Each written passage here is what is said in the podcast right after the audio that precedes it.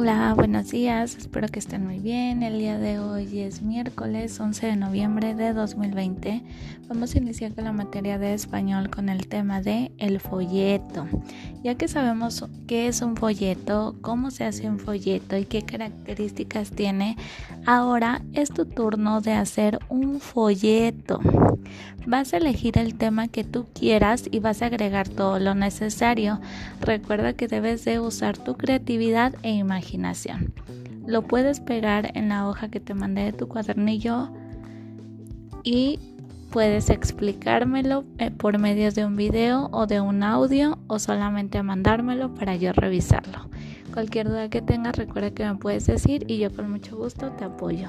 Que tengas un bonito día, te mando un fuerte abrazo, cuídate mucho y nos vemos la próxima clase.